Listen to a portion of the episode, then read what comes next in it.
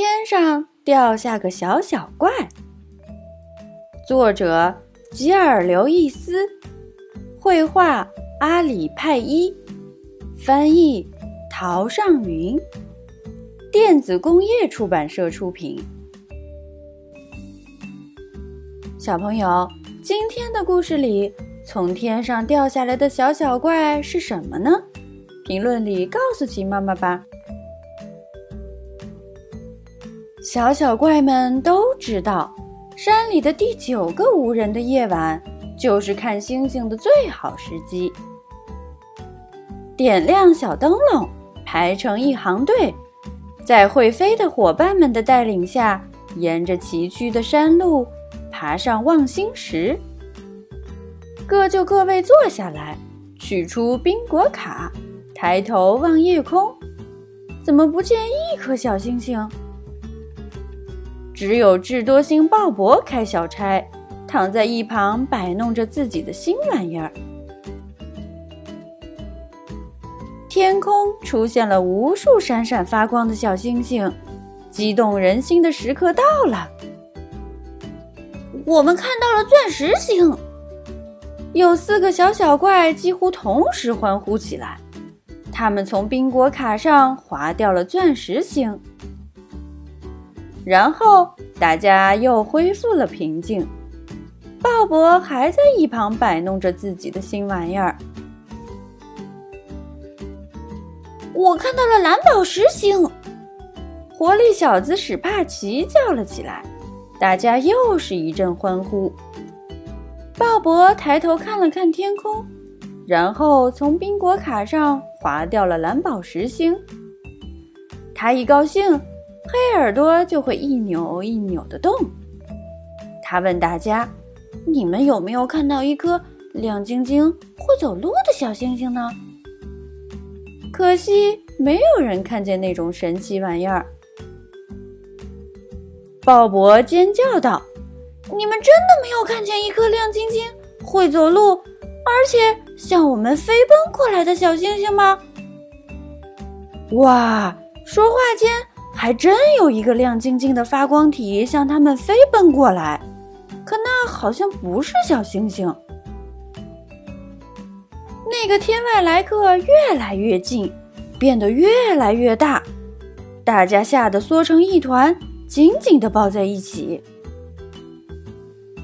最后，嘣！这个天外来客落在了望星石的旁边。小小怪们不知所措，吓得直哆嗦。这时，天外来客的肚皮上开了一个洞，一团烟雾从洞口里冒出来。小小怪们睁大眼睛，屏住呼吸。当烟雾散去的时候，那里站着一个比小小怪还要怪的小不点儿。这个小不点儿很特别，黑黑的耳朵，卷卷的触角，还有很多腿。小文宝米妮薇低声叫道：“它长着黑黑的耳朵，真是太奇怪了。”鲍勃什么也没说，只是摆动着自己的黑耳朵。他一点儿也不觉得黑耳朵有什么大惊小怪的。新来的小不点儿目不转睛地看着大家，卷卷的触角还在不停地抖动。多腿萌娃斯奇达低声叫道：“它长着卷卷的触角，真是太奇怪了。”米妮薇摸了摸自己的触角，她一点儿也不觉得触角有什么大惊小怪的。长耳靓仔班尼说：“它有很多腿。”实在是太奇怪了。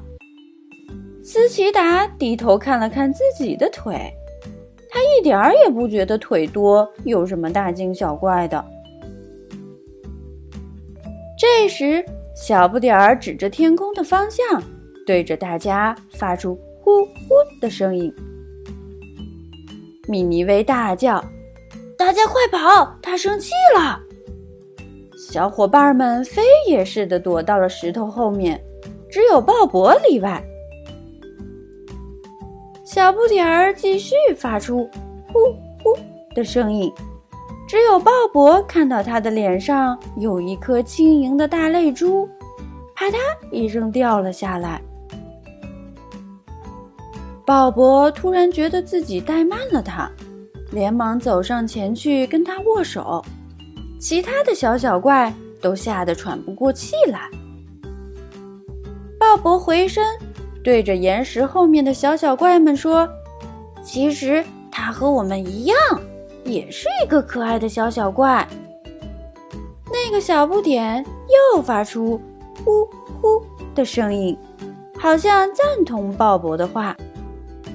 一些小小怪都不解地问：“他哪里像我们了？”鲍勃说：“他当然像我们了。他长着卷卷的触角，就像米妮薇一样；他有很多腿，就像斯奇达一样。”它长着黑黑的耳朵，就像我一样。新来的小小怪又抬头看向天空，它的触角发出噼噼啪啪的声音。鲍勃说：“它并不想待在这里，我猜他迷路了。”新来的小小怪又指着天空，发出“呼呼”的声音。鲍勃说：“你们看。”他想指给我们看他的家在哪里。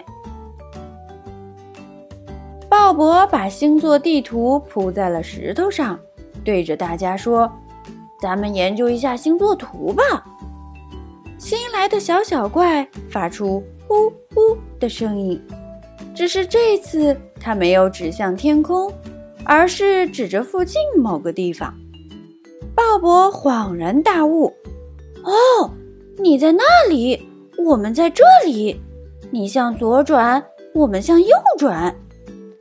新来的小小怪高兴得手舞足蹈，他终于知道回家的路了。大家也很高兴，围着这位天外来客一起快乐地跳起了舞。鲍勃一边给大家拍照，一边自言自语。这就是传说中的流星吧？到小流星向大家挥手告别的时候了。刹那间，小流星化作光芒四射的闪电，嗖的一声从天际划过。鲍勃低头看了看自己的宾果卡，他一边观察最后这颗星，一边咯咯的笑着。然后，他从宾果卡上划掉了流星。鲍勃兴奋地喊道：“大功告成！”小朋友，今天的故事里，从天上掉下来的小小怪是什么呢？评论里告诉奇妈妈吧。